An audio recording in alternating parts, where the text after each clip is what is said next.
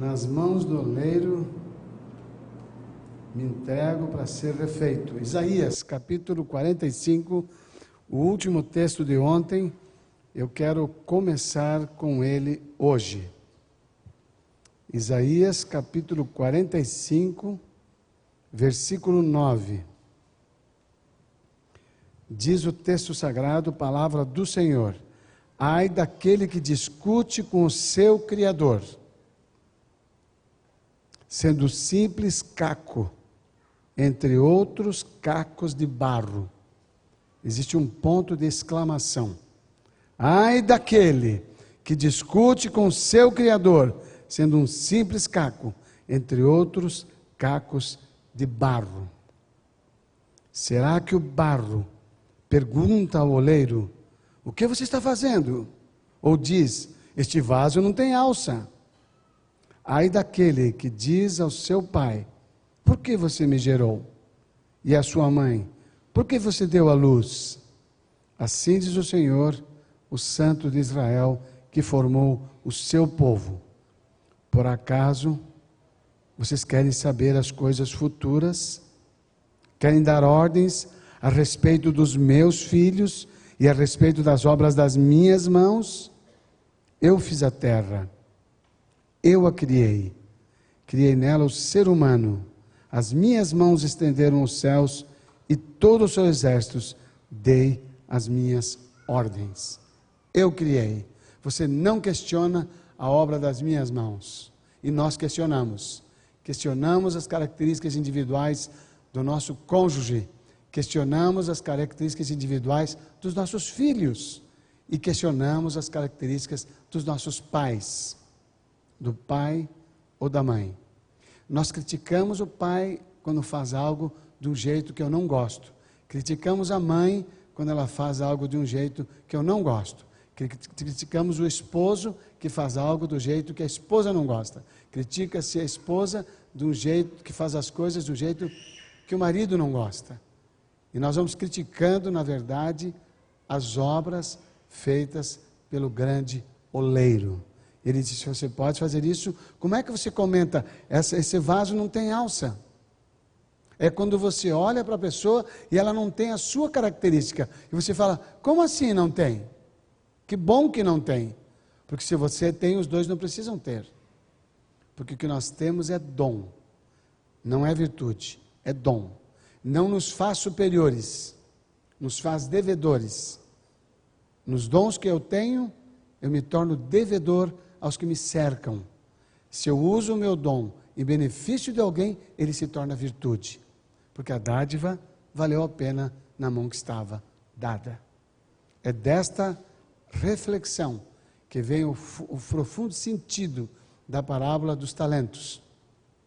Não é se você é um bom cantor, não é se você é um bom pregador, não é se você é um bom construtor, mas se os dons que você tem são usados em benefício de alguém sem retorno algum em compensação. Beneficiar alguém com os seus dons é virtude. Quando você faz isso em casa, você está realmente fazendo bom uso do privilégio que Deus te deu de ter dons, seja ele qual for, ou sejam eles quais forem. Vamos agradecer a Deus pelos dons que Ele nos deu neste momento? Eu convido os que estão conosco também na internet, que conosco participem desta prece. Curva sua fonte. Pai amado, obrigado, porque em tua misericórdia tens colocado em cada um de nós dons dons que são fruto da tua misericórdia e bondade. Dá-nos a graça, Senhor, de usá-los para servir quem está perto de nós, a nossa família, de modo que se tornem em nós virtudes do teu espírito em nosso caráter. Amém. Carta do apóstolo Paulo aos Romanos.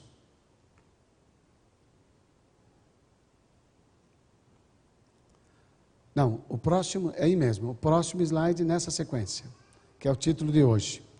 Carta do apóstolo Paulo aos Romanos, capítulo 12. tema de hoje: Como amar o que não gosto. Como amar o que não gosto. Romanos, capítulo 12, versículo 3. Por isso, pela graça que me foi dada, digo a todos vocês: ninguém tenha de si mesmo um conceito mais elevado do que deve ter, mas ao contrário, tenha um conceito equilibrado, de acordo com a medida da fé que Deus lhe concedeu. Verso 4. Assim como cada um de nós tem um corpo com muitos membros, e esses membros não exercem todos a mesma função, verso 5. Assim também em Cristo, nós que somos muitos, formamos um corpo, e cada membro está ligado a todos os outros. Os dons nos fazem diferentes, por isso complementares. Sendo diferentes, nossos dons se completam. O que eu tenho, você não precisa ter. O que você não tem, você pode melhorar, mas não precisa ter o que eu tenho. E o que você tem, eu não preciso ter, mas eu posso melhorar o que não tenho, adquirindo um pouco daquilo que não me é natural. Vejam, por favor, o primeiro slide, que foi o último que nós refletimos ontem, para que fique bem claro em nossa mente e não tenhamos nenhuma dúvida sobre esse aspecto que aparece em nós. Então, os dons naturais em mim, eles se manifestam com esforço ou sem esforço? Os dons naturais se manifestam com esforço ou sem esforço? Sem esforço. Se eu não fizer nada, nada, eles vão se manifestar. Por quê? Porque eles são o quê? Naturais.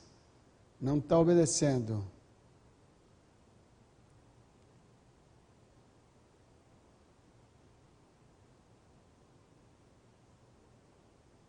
Agora sim. Então, eles se manifestam sem esforço porque são naturais. Ele é natural, logo não precisa de esforço. Vamos supor que ele se torne um defeito para o outro. Então, para ele não se manifestar naturalmente, eu tenho que fazer um esforço. Porque se eu não fizer esforço, ele vai se manifestar e eu vou achar que é normal. Normal é o hábito repetido que se torna aceitável, embora não seja atendi um casal que a esposa já na terceira sessão, os dois já estavam em progressos, ela já estava satisfeita, mas ela disse para mim: Eu não te falei um, uma coisa que é muito importante para mim. Eu falei: O que foi? Na frente do marido, ele me bate. Eu falei: Como é que é? é? Ele me bate. Eu falei assim: Bate fisicamente? E ele quieto, não falava nada. Ela falou: É, bate, dá soco, tapa e me derruba no chão. Eu olhei para ele, ele falou: Bato mesmo. Eu falei, como é que é? Ele falou, pergunta para ela quem é a responsável. Quem é que é culpada por eu bater? Ela virou para mim e falou, sou eu. Que ele tenha esse conceito, eu já acho grave. Mas que ela aceite esse conceito é mais grave. Por que, que esta mulher aceitou esse conceito? Porque se tornou normal. Normal é algo que você repete, mesmo não sendo aceitável, se torna hábito. É tão habitual que você diz: ah, é normal. Há uma resposta grosseira por parte de uma pessoa para outra pessoa na casa, fala, não, esquenta a cabeça, isso é normal, ele é assim mesmo, ele é um cavalo, ele é grosso mesmo, ele é estúpido, ela é grossa, ela sim, ela responde mesmo, ela vai cortando, corta que nem uma faca afiada. Ela é estúpida mesmo com os outros. Mas é o jeito dela, a gente, a gente já não liga mais. Como é que é? Quer dizer, você está tornando normal uma coisa que é condenável, que é inapropriada. E aonde está, estará o papel da conversão? Onde estará o papel transformador do Espírito Santo? Zero. A única marca que temos da conversão é o fruto do Espírito no domínio do que é natural e é contrário a ele, e no desenvolvimento do que não é natural, favorável ao que ele me recomenda. Ame seu próximo como a si mesmo. Isso não é natural. O egoísmo não me permite amar o outro do meu jeito. Nós interpretamos errado o texto que diz: faça aos outros o que você gostaria que os outros fizessem para você. Ou faça ao outro o que você gostaria que o outro fizesse para você. Nós lemos mal isso aí. Querem ver? A Yara gosta de melão mais do que eu gosto. E eu gosto de mamão mais do que ela gosta. Ambos comemos melão e mamão. Mas eu gosto mais de mamão. Então, a ideia que se tem do faça o outro o que você gostaria que fizesse para você é interpretada errada por isso. Aí ela pensa: eu vou fazer para o Edemar o que eu gostaria que ele fizesse para mim. O que, que ela gostaria que eu fizesse para ela? Melão. Então ela vai me dar melão. É isso? Ela compra um melão e fala: Você não faz ideia como esse melão está gostoso. Isso é uma delícia, mas não é o que eu gosto. Não é o que eu gosto. Mas nós interpretamos que eu faço para o outro o que eu gosto. Não, não, não, não. Não. Eu faço para o outro o que ele gosta, porque eu gostaria que ele fizesse para mim o que eu gosto. Temperatura. Temperatura do carro. Temperatura da casa, quem tem ar condicionado. Normalmente os casais dizem assim: se cobre? Você está frio, né? Coloca o ar para baixo e fala: mas estou com frio, amor. Se cobre mas a minha orelha, põe uma touca. Quer dizer, vai mandando o outro se virar. Eu vou deixar o ar-condicionado frio como está. Você se vira. É assim? Agora, o outro fala assim: Nossa, está calor. Ela não quer que baixe o ar. É ela que manda e ele que obedece. Fala, eu tô com, eu estou bem, mas eu estou com calor. Liga o ventilador. Então, ar-condicionado lá, ventilador aqui, cabelo abanando, nariz entupido, por causa do ventilador no nariz. Se vira. Esta é a natureza humana comum. Este é o nosso estado natural, que se repetido se torna normal.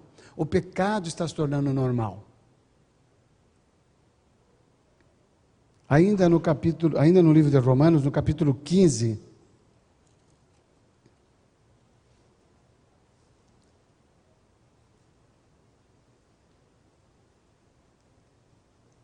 versículo 7, diz assim: Portanto, aceitem-se uns aos outros, da mesma forma que Cristo os aceitou, a fim de que vocês glorifiquem a Deus. Verso 8: Pois eu lhes digo que Cristo tornou-se servo dos que são da circuncisão, por amor à verdade de Deus, para confirmar as promessas feitas aos patriarcas. Ele fez o que não era natural para o bem daqueles que estavam equivocados quanto aos ensinamentos do Antigo Testamento. Voltem ao versículo 5, o versículo 7, digo: Portanto, aceitem-se uns aos outros, da mesma forma que Cristo os aceitou, a fim de que vocês glorifiquem a Deus.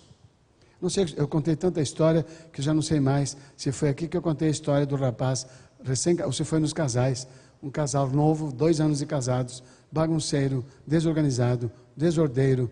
Ele simplesmente, no que ele punha a mão, desorganizava. E ela organizadinha, certinha, tudo certinho. E ele chegava em casa, tirava o jaleco. Ele era, trabalhava na área médica, tirava o jaleco. Depois tirava o paletó se estava calor estava frio, digo melhor, ia tirando, fazia assim com o sapato, ele gostava de fazer assim, que ele se sentia muito livre quando fazia assim, o sapato fazia, nha, nha, nha, nha, pá, ele gostava daquilo, ele falava, isso para mim é gozo de liberdade. Lembra da história? Contei para vocês ou não? Eu contei para os casais, eu acho. Foi lá que eu contei.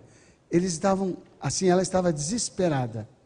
E quando ela perguntou para mim, o que é que você pode fazer? Os dois sentados rodaram 40 quilômetros para chegarem ao meu escritório.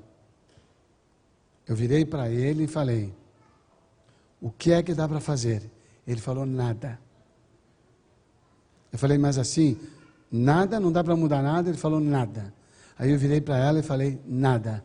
Ela falou: Não, não, dá licença eu já basta ele. Eu vim até aqui para você me dizer o que ele está falando. Eu falei, ó, veja bem, eu não tenho poder sobre ele. Ele ficou satisfeito. Vocês precisam ver, ele se ajeitou na cadeira. Quando eu falei que sobre ele eu não tinha poder, ele se ajeitou na cadeira, como quem diz: Agora estou em casa.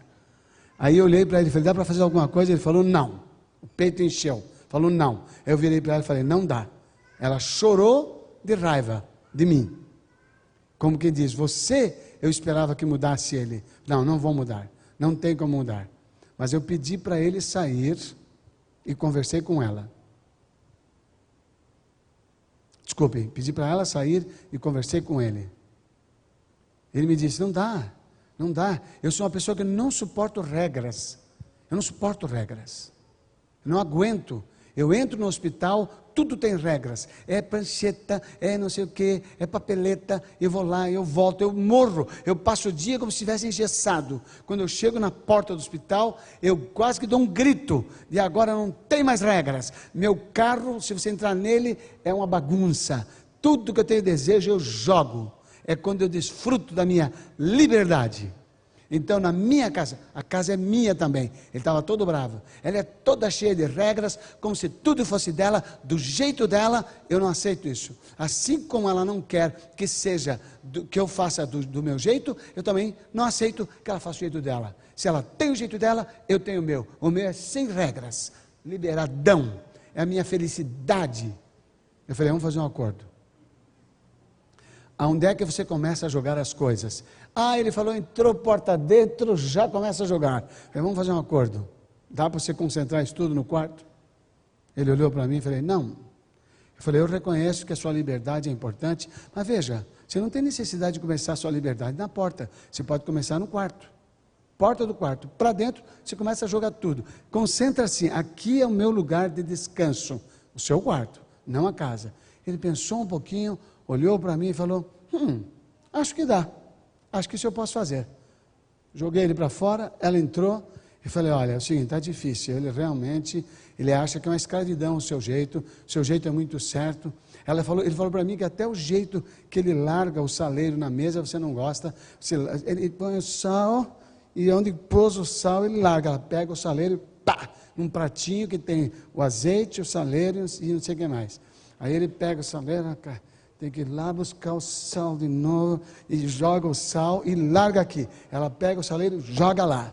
Ele falou, ela implica comigo. Ela, tudo ela implica comigo. Então eu tenho vontade de largar tudo fora do lugar.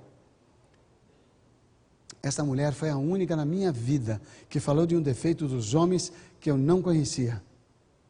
Acaba de fazer a barba e o infeliz não joga água em cima da barba que tirou, ela seca, gruda na pia e não há quem tire depois. Essa porcaria desse cabelo com, com espuma, ele fica ali. Eu nunca olhei aquilo como uma coisa muito grave, assim a ponto de parecer o apocalipse, né? A destruição do mundo. Mas a, ela colocou como se fosse o desastre da vida dela. Eu falei para ele: olha, vamos fazer o seguinte. Quando você fizer a barba, joga uma aguinha ali, porque na hora que ela está molhada, ela derrete, ela vai embora. Se depois que seca, só com esponja. Ele falou: Quem faz isso? Ele olhou para mim e falou assim: Quem faz isso? Eu falei: Ela tem barba? Ele falou: Eu faço isso? Na hora já. Amigo, só tem você e ela. Não tem filho, não tem nada, a barba é sua. Joga água em cima. Eu nem vi. Olha, você viu como ela é implicante? Eu nem vi que ficava a barba. Se põe aonde quando sai? Eu sei lá, ela cai, liga a torneira, fecha a torneira e saio. Ele não, não chegava nada. Ele não olhava. É o jeito dele. O jeito dele repetido se torna o quê? Normal. E o que, que é isso nele? Esse jeito dele, o que, que é? Natural. E a implicância dela? Ela é muito crica. Ela era crica, hoje ela está melhor, ela está saudável hoje, ela está uma moça legal hoje. Os filhos já cresceram, está uma maravilha. Isso foi em 99. Olha que coisa linda. Hoje já são pais de crianças grandes. Ela é outra pessoa. Ela não queria mais caso com ele. Mas por que ela criava caso com ele? Porque isso era nela o quê? O que, que era nela? Natural. Mas como ela repetia implicância, implicava com isso, implicava com aquilo, isso se tornou o que para ela? Normal. Eu amei os dois. Eu amei aquele homem, eu entendi o jeito dele, eu falei que ele tinha direito de fazer do jeito dele, mas que ele devia respeitar o jeito dela, jogando tudo para o quarto. Quando eu contei para ela, vamos fazer um acordo? Olha, não vai dar para eu consertar o seu marido a ponto dele parar de fazer isso aí. Ela começou a chorar de novo, chorar de verdade. Eu deixei ela chorar, ela precisava chorar, ela estava com o choro retido fazia tempo já. Ela chorou, eu esperei, ela chorou, eu falei, só que eu fiz um acordo com ele, que se você me ajudar vai funcionar. Qual é o acordo? Ela falou. Qual é o acordo? Aí eu falei, eu joguei tudo para o quarto. Mas o quarto você tem que liberar. Para de implicar com o quarto. O quarto é dele. Você pode dormir também lá, mas o quarto é dele.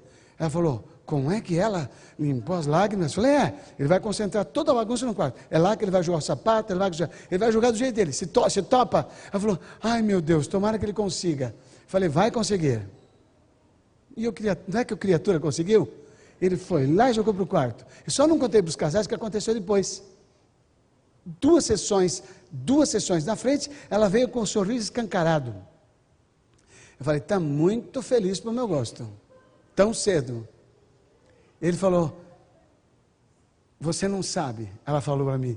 Falei, que foi? Não tem mais bagunça nenhuma. Falei, não, agora eu é que não acredito. Nem no quarto, ela falou, nem no quarto. Ele falou, mas não abra a porta do meu armário, porque cai tudo na sua cabeça. Ele fez uma análise lógica. Ele falou, eu consegui colocar no quarto, eu consigo colocar dentro do armário. Por que, que ele cooperou, vocês acham? Troca para mim, por favor, o slide. Por que, que vocês acham que ele cooperou?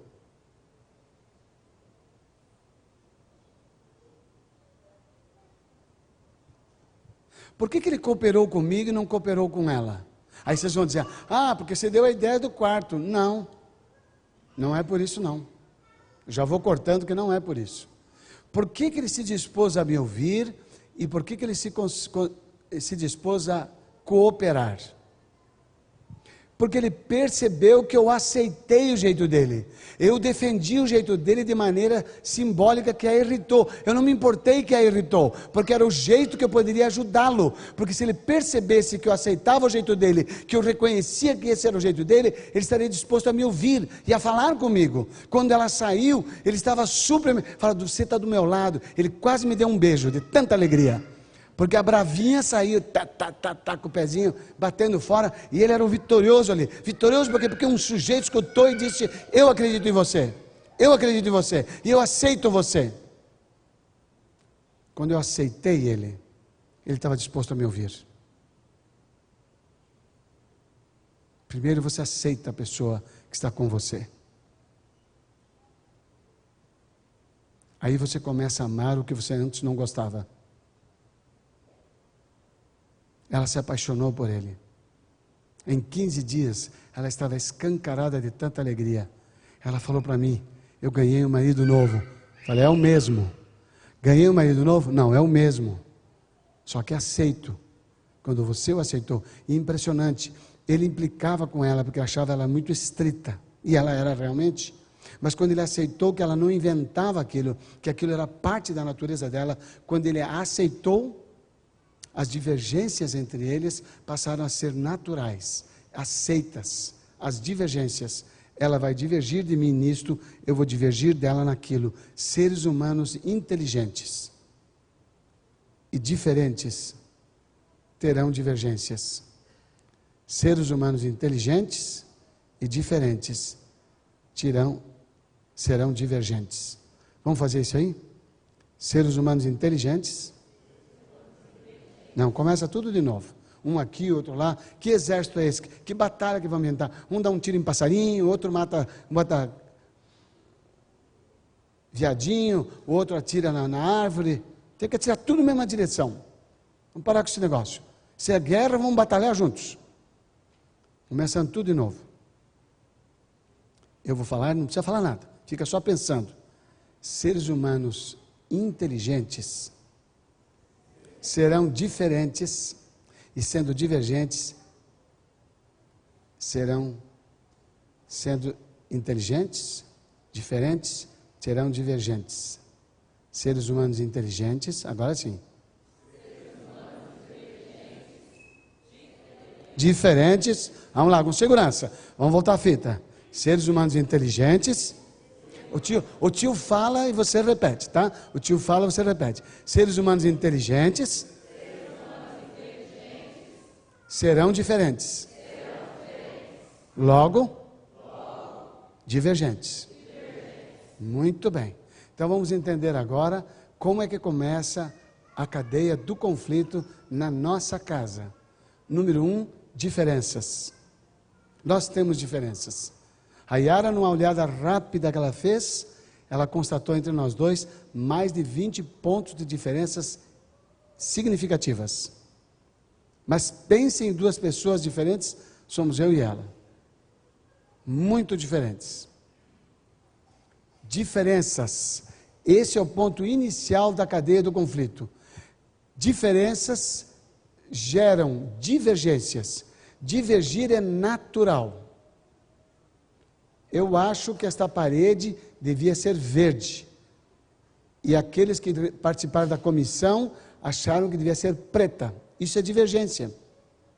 Só que no grupo de pessoas que trabalhou a decisão sobre a cor da parede, a maioria preferiu preta. Então, a minha opinião divergente perdeu para a maioria. Eu cedo a minha opinião para a maioria e comemoro com eles a decisão tomada. A democracia implica em divergências em confronto para decisões adequadas, melhores. Às vezes, um marido, ele não está errando com a esposa, mas ele está se comportando de maneira inadequada. Às vezes, uma esposa, ela não está necessariamente errando com o marido, mas ela está agindo de maneira inadequada. Você pode não estar errando com o seu filho, mas você pode estar agindo de maneira inadequada. Eu não sei quantos de vocês têm a compreensão correta do que é Santa Ceia. A Santa Ceia, no plano de Jesus, foi dada com dois propósitos: número um, reconciliação, e número dois, comunhão. Não há comunhão entre duas pessoas se elas não estiverem de acordo. Como podem andar dois juntos se não estiverem de acordo? Eles são iguais? Eles são iguais? Não, eles não são iguais, mas eles estão o quê? De acordo. Eles combinam. Eles combinam. Há vezes que eu e a Yara combinamos o lugar de comer.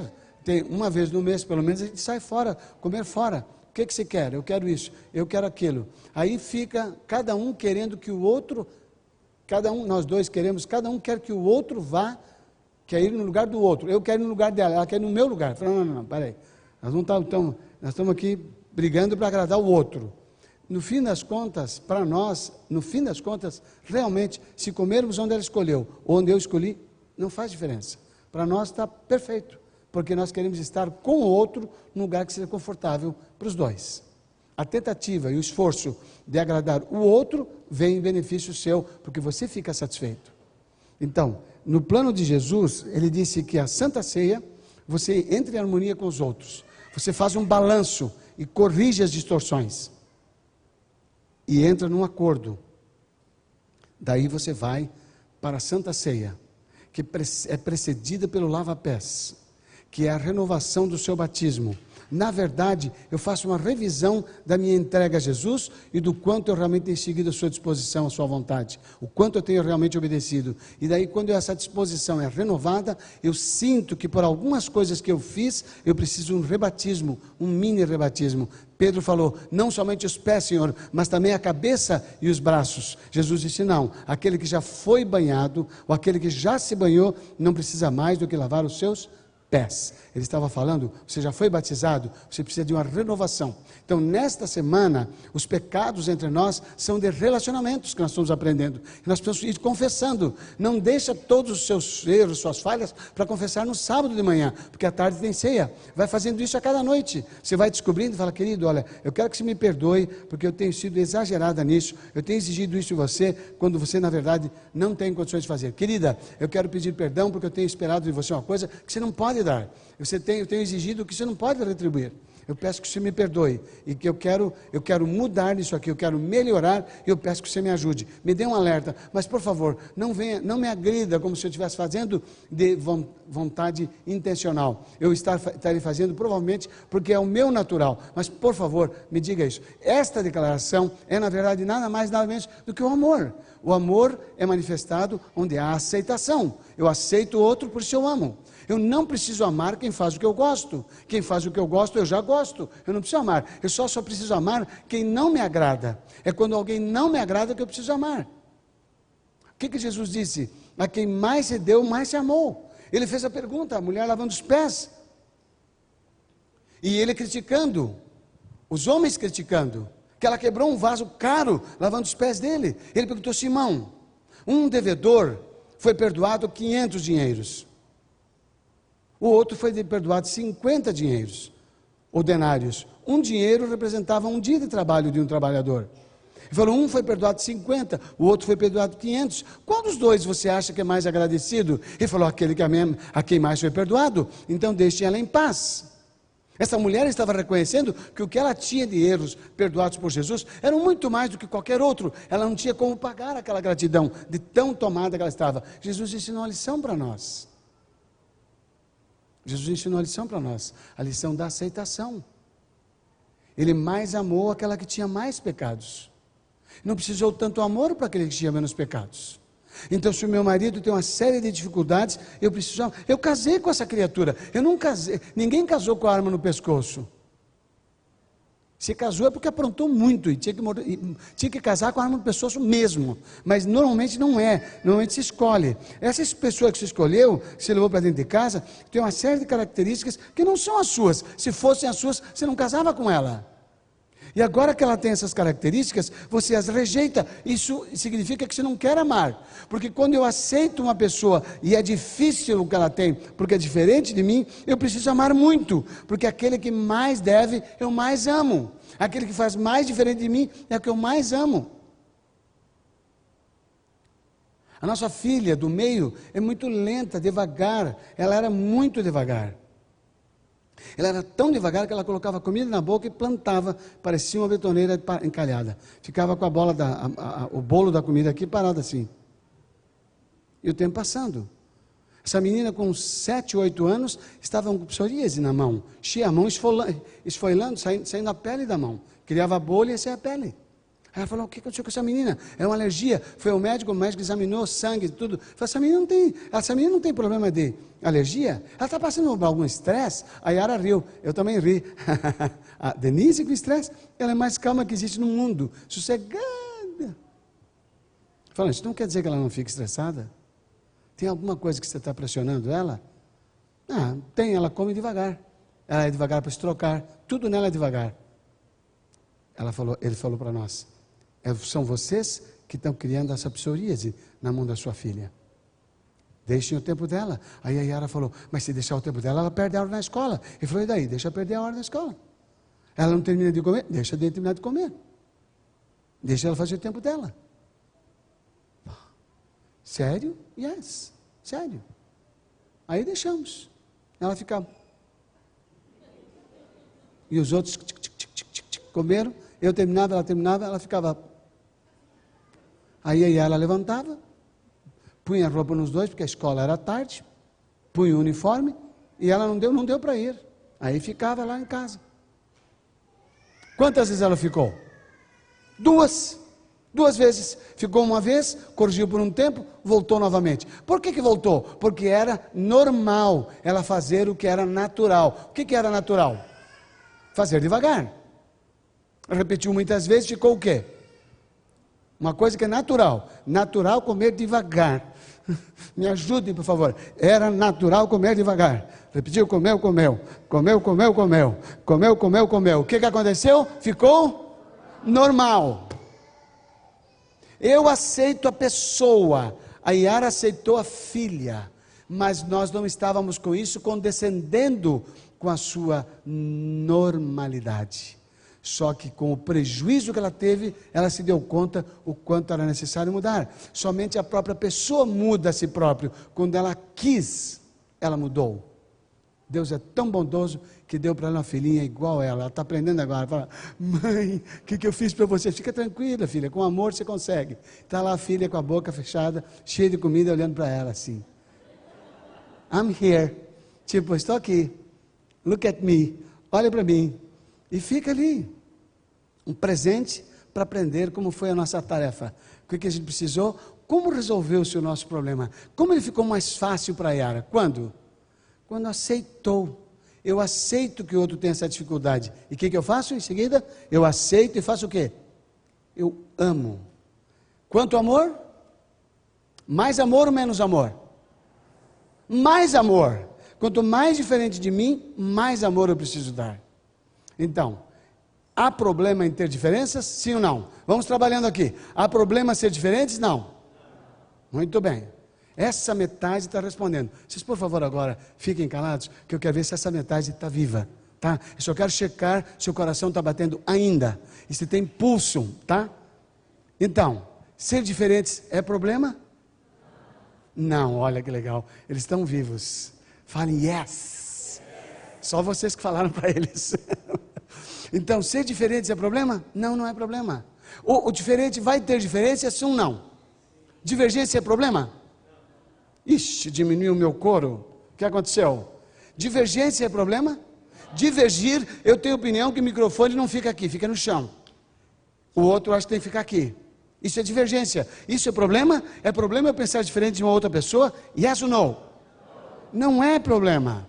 Agora, é problema se eu não aceito que nós somos divergentes. Agora, se nós somos divergentes, e eu aceito que o outro é, e o outro me aceita, a gente vai falar sobre isso e a gente vai fazer o quê? A gente vai resolver isso. Agora, se a gente não resolver, a gente vai ter desentendimentos. E daí, agora sim, desentendimento é problema. Porque divergência é natural, desentendimento é intencional. O desentendimento é da pessoa. Eu não estou discordando do que ela faz, eu discordo da pessoa. Eu estou avaliando as suas intenções e eu não aceito. Quando eu não aceito a pessoa, eu não aceito o que ela faz. Sou eu que determino o que ela tem que ser. Sou eu que determino o jeito que ela tem que fazer. Sou eu que mando nela. Isso não existe no plano de Deus. Olha o que diz na carta do apóstolo Paulo aos Filipenses, no capítulo 2. Há um trecho desse verso, desse capítulo, aliás, desse livro, que, desse capítulo, inclusive, que vocês conhecem, que diz: Tendo em vós o mesmo sentimento que houve em Cristo Jesus, que mesmo sendo Deus, não se arrogou a posição de Deus, mas se tornou comum de nós. Eu quero ler com vocês os versos anteriores, o 3 e o 4. Diz assim: Nada façam por ambição egoísta ou por vaidade, ou por vaidade, mas humildemente considerem os outros superiores a si mesmos. Humildemente considerem os outros superiores a si mesmos. Verso 4: Cada um Cuide não somente dos seus interesses, mas também dos interesses do outro. Se eu não aceito a diferença, se eu não admito a divergência, eu vou ter desentendimentos. E se eu tiver desentendimentos, eu vou ter conflitos. E se eu tiver conflitos e não puder resolvê-los, eu vou ter crise. E depois da crise, você já sabe o que vem: é o divórcio, é a separação, é mandar um filho para a rua. Eu já vi pais que falaram para mim: eu mandei para a rua. Teve um pai cuja filha um pai cuja filha, pai pastor, pai pastor, atendi este ano com muita tristeza. A mãe desesperada, se colocamos como protetora da filha, das filhas, eram duas, e o pai numa posição de vanguarda, ataque. O pai muito bravo. E o pai cheio das razões veio falar comigo. Os dois vieram falar comigo. Qual foi o problema? Uma das filhas escolheu abandonar a igreja. Não quero mais a igreja. Eu não quero mais a religião. Não quero mais. E a outra filha decidiu adotar a homossexualidade dela, gostando de uma outra menina. E ele disse: Na minha casa vocês não botam mais os pés. E quando ele entrava em casa, ele não cumprimentava. E isso tem que ver com a moral, isso tem que ver com princípios da igreja. Agora você pensa o seguinte: se ela está quebrando princípios da igreja, eu não posso aceitá-la. Ah, é mesmo? É mesmo? O que, que Jesus fez com os pecadores? Ele ficou o mais próximo possível para influenciá-los. E mesmo assim, alguns deles o rejeitaram. Mas ele não os rejeitou. Ele foi rejeitado como Salvador. Ele não rejeitou o pecador. Eu disse para ele: Eu também, como você, não tenho nenhuma alegria. Eu teria muita tristeza de um filho meu fazer isso. E eu não vou permitir que ele pratique isso dentro da minha casa. Você não vai trazer sua namorada aqui. Você não vai trazer sua namorada aqui. Mas você é recebida aqui como filha até que você exista. Enquanto você não morrer, você é minha filha. E eu quero que você saiba que eu amo você. Só que eu te digo mais: na condição que você está agora, eu preciso amar muito mais. Ele falava para ela: Meu carro, você não bota a mão. Você quer tocar a vida que você quer? Vai de metrô. Anda de ônibus, vai a pé, anda de bicicleta, faz o que você quiser. No meu carro você não bota a mão. E nem no da sua mãe. E também deu ordem da sua mãe. Já cortou a dele, cortou a da mãe também. Que a mãe tinha um carro, nem você, nem o dela, nem o meu, nem ela. E disse para ela: se você se colocar do lado delas, você está comprometendo o nosso casamento. Essa mulher estava desesperada, essa mulher estava quebrada, ela estava acabada. Eu olhei para ele e falei: Você tem certeza que está falando isso? Você tem certeza que quer provar para mim que você ama essa filha? Não, você não ama. Amar é ir além e aceitar uma condição que você não suporta. Meu filho um dia decidiu pôr uma tatuagem. casado já. Eu fiquei muito triste. Eu disse para ele, naquele momento de tristeza e ao mesmo tempo irritação, falei para ele, filho, eu amo você e vou continuar amando. Não é essa tatuagem que vai separar nós dois. Só que eu não vou ter mais o prazer de ir para a praia com você. Porque quando você tirar a camisa e aparecer, eu não vou gostar do que vi, porque eu não consigo. Eu vou olhar para você, isso não vai me fazer bem. Ele foi para casa muito triste. Acabou com ele. Acabou. Porque a nossa amizade é realmente muito profunda. E ele disse para o cunhado, esposo da minha filha, ele falou: Olha, eu fiz uma coisa muito grave porque para o meu pai fazer isso tem que ser muito grave. Aí o cunhado veio para ele e falou: Pastor, sempre jogou pesado com ele, ele está muito abatido, acabou a graça, ele não tem mais alegria. Eles trabalhavam juntos, ele falou: Ele não tem mais alegria, não tem mais alegria nenhuma por causa de uma tatuagem. Você jogou pesado com ele. Eu fui ao encontro dele. Falei: Filho, besteira minha. Ó, se você for para a praia de camiseta, vai ser melhor para mim. Mas se ficar sem camisa, eu vou tomar banho com você de costas. Ele se matava de rir, eu também, como, que, como quem diz, acabou a nossa briga. A descontração produziu aceitação dele. Eu não aceito, eu não apoio o que ele fez, mas eu aceitei ele como pessoa. Não é uma coisa natural. É natural? É natural? Não, é do espírito. Troca para mim, por favor. É do espírito. Quantos querem, nesta noite, buscar o Espírito, para que diga: Senhor, eu realmente não tenho amado como deveria amar, mas eu, eu quero amar. Ensina-me a amar. Quantos acham que precisam do Espírito para isso? Quantos acham que precisam do Espírito para amar? Sustente a sua mão. Pai querido, não somos como tu és, não somos amor nós podemos aprender a amar. Mas, Senhor, tu és amor. Tu és amor. Habita em nós. Porque de todo, quando o teu Espírito estiver em nós, amar passará a ser parte de nós mesmos. Nós te pedimos encarecidamente: ensina-nos a amar. Para que aceitemos as pessoas da nossa família e elas sintam que é o amor em nós que as faz aceitáveis. Em nome de Jesus. Amém. Olhem essa reflexão. Na Bíblia, quando aparece a palavra coração, de um modo geral, é pensamento, que é o centro do intelecto, da consciência, da vontade, coração. Vamos pegar um texto de cor, Provérbios capítulo 4, verso 23. De tudo que se deve cuidar, cuida do quê? Como é que diz o texto? De tudo que se deve cuidar, cuida do teu? Por quê? Dele procedem as saídas da vida. Outros são os rins, na tradução original, que hoje não tem mais. São sentimentos. Quando a Bíblia no original hebraico coloca rins, ela está se referindo aos sentimentos, centro das emoções, motivação, ambição, obsessão. É daí que vem. Cuidado com seus rins, no sentido de cuidado com as suas com as suas emoções. Agora eu preciso pegar a Bíblia com vocês. Jeremias Jeremias Profeta Jeremias, capítulo 17, versículo 9. O coração é mais enganoso. Aqui o original é rins. Os rins, o coração é mais enganoso do que qualquer outra coisa. A sua doença é incurável. Quem é capaz de compreendê-lo? As suas emoções são naturalmente doentes. Elas são pecaminosas. E vamos para Mateus capítulo 15. Jesus falando. Mateus capítulo 15. Mateus capítulo 15. Jesus, depois de ter falado sobre lavar as mãos, ele disse no versículo ele disse no versículo 19: Pois do coração saem os maus pensamentos, os homicídios, os adultérios, as imoralidades sexuais, os roubos, os falsos testemunhos e as calúnias. Estas coisas tornam o homem impuro, mas o comer sem lavar as mãos não tornam impuro. Cuida do quê? Cuida do quê? Do seu coração, que são duas coisas: seus pensamentos e as suas as suas emoções.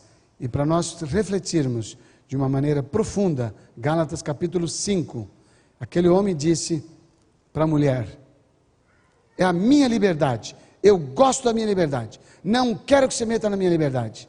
Talvez tenha aqui mulheres que agem do jeito que agem em nome de uma ideia de que é a sua liberdade. Você não pode mais ser o que você é por natureza quando você está casado, quando você tem filhos, quando você tem pais. Você não pode mais ser. Você tem que aceitar amar essas pessoas. E daí você controla o que você é por natureza para mostrar o que você quer ser por vontade. Capítulo 5 da carta do apóstolo Paulo aos Gálatas, versículo 13. Irmãos, irmãos, vocês foram vocês foram chamados para a liberdade, mas não usem a liberdade para dar ocasião à vontade da carne. Ao contrário, sirvam uns aos outros mediante o amor. Tem texto mais claro, mais adequado, mais apropriado à realidade do relacionamento? Ele chamou para a liberdade, mas cuidem para que vocês não usem liberdade de maneira que prejudique o seu próximo. Ao contrário, ele disse aqui, ao contrário, mas não usem a liberdade para dar ocasião à carne, mas ao contrário, sirvam uns aos outros mediante o amor. E no verso 16 ele diz assim: Por isso eu digo, vivam pelo Espírito, e de modo nenhum vocês satisfarão os desejos da carne. Então, como é possível esta semana mudar a sua vida? Como é possível uma semana qualquer da família ou de oração? Como é possível mudar a sua vida se não mudarem os seus hábitos em relação ao Espírito? Como é possível? Troca para mim, por favor, slide, para eu pôr o último. Como é possível? Como é possível? Como é possível trocar sem que mudem os nossos hábitos. Hábito de buscar a Deus, muito obrigado. Hábito de ir de manhã cedo e falar com Ele, para que o seu espírito me encha. E quando eu vir as coisas que a minha esposa faz, quando eu vir as coisas da maneira como, a Yara faz, eu posso olhar para ela com amor e dizer: não é o que ela quer fazer, é o que ela é por natureza. E eu a aceito, inclusive o que ela está fazendo, que eu não gosto. E eu vou dizer para ela dizendo a verdade uns aos outros em. Como diz a Bíblia? Digo a verdade uns aos outros em amor. Eu não digo na hora em que ela faz, porque eu posso estar um pouco excitado, um pouco nervoso, mas eu deixo depois e digo para ela. Eu vou dizer. Eu não tenho que engolir o que o outro é, mas eu tenho que aceitar a pessoa e ajudá-la a lutar contra aquilo que é por natureza. Emoções são apenas sugestões elas não podem mandar em você. As emoções, elas se manifestam no pensamento antes de tornarem ações. Mas quando você aceita, quando você aceita a sua sugestão, ela vira realidade. Por que, que ela vira realidade? Por quê? Porque as emoções aceitas pelo pensamento se transformam em sentimentos. E quando algo você sente, para você é verdade. E você luta por isso, defende isso. Onde é que temos que cuidar? No nosso no nosso pensamento. Então, nesta noite, ao cantarmos o hino, pode vir o grupo de louvor, por favor? Ao cantarmos o hino, vamos lembrar. Nós precisamos consagrar a Deus o quê? Eu entrego o quê? Eu entrego ao Senhor o quê? Os meus, como diz o hino? Como diz o hino? Os meus pensamentos. Eu entrego tudo que sou. Eu entrego o meu coração, que dele eu não tenho nada para te oferecer. O que, que eu tenho no meu coração? O que, que eu tenho? Como é que diz a Bíblia? que o coração é? Corrupto. Corrupto. Então as minhas emoções não são confiáveis, mas o meu pensamento, alimentado pela palavra de Deus, na comunhão diária, todas, todas as manhãs. Pode ir tocando para mim, por favor. Todas as manhãs, você começando com a palavra de Deus e a oração, todas as manhãs, ainda que sejam apenas 15 minutos, todas as manhãs eu garanto para você, o Espírito estará falando com você o tempo todo e você conhecerá a sua voz e saberá que é Ele que está dizendo: Não faça isso, meu filho, faça aquilo. Ame, meu filho, aceite, eu te aceitei. Vamos cantar e vamos levantar quando estivermos postos a mudar. Fica sentado. Quando você pensar, eu preciso mudar isso com relação à minha esposa, isso com relação ao meu esposo, meu filho, meu pai, minha mãe. Quando você pensar, aí você levanta. É uma oração.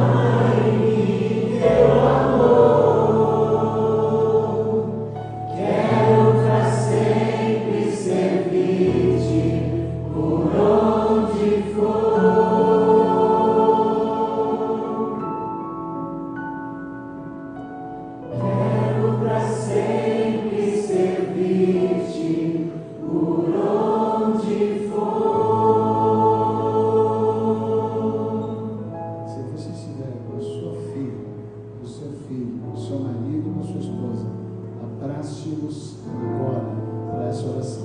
Abraço. E vamos orar como uma consagração familiar.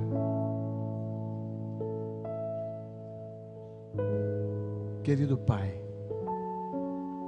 que gostoso, Senhor, a pequena família que temos ser o símbolo da harmonia e do amor que há no céu. Que bom que podemos aprender cada dia da tua palavra. Que bom que hoje o teu Espírito nos ensinou mais uma vez. Ajuda-nos, Senhor, a sermos humildes e confessar aos nossos queridos que nem sempre os temos aceitado como são. Ajuda-nos a amar como Jesus nos amou. Que este amor, Senhor, faça o outro se sentir aceito e que a nossa aceitação mútua traga paz ao nosso lar, harmonia ao nosso lar, o gosto nos cultos diários, o culto familiar.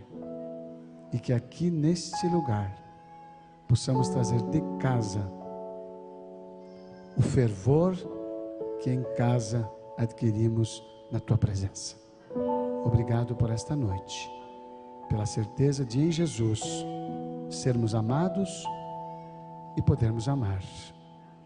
Amém.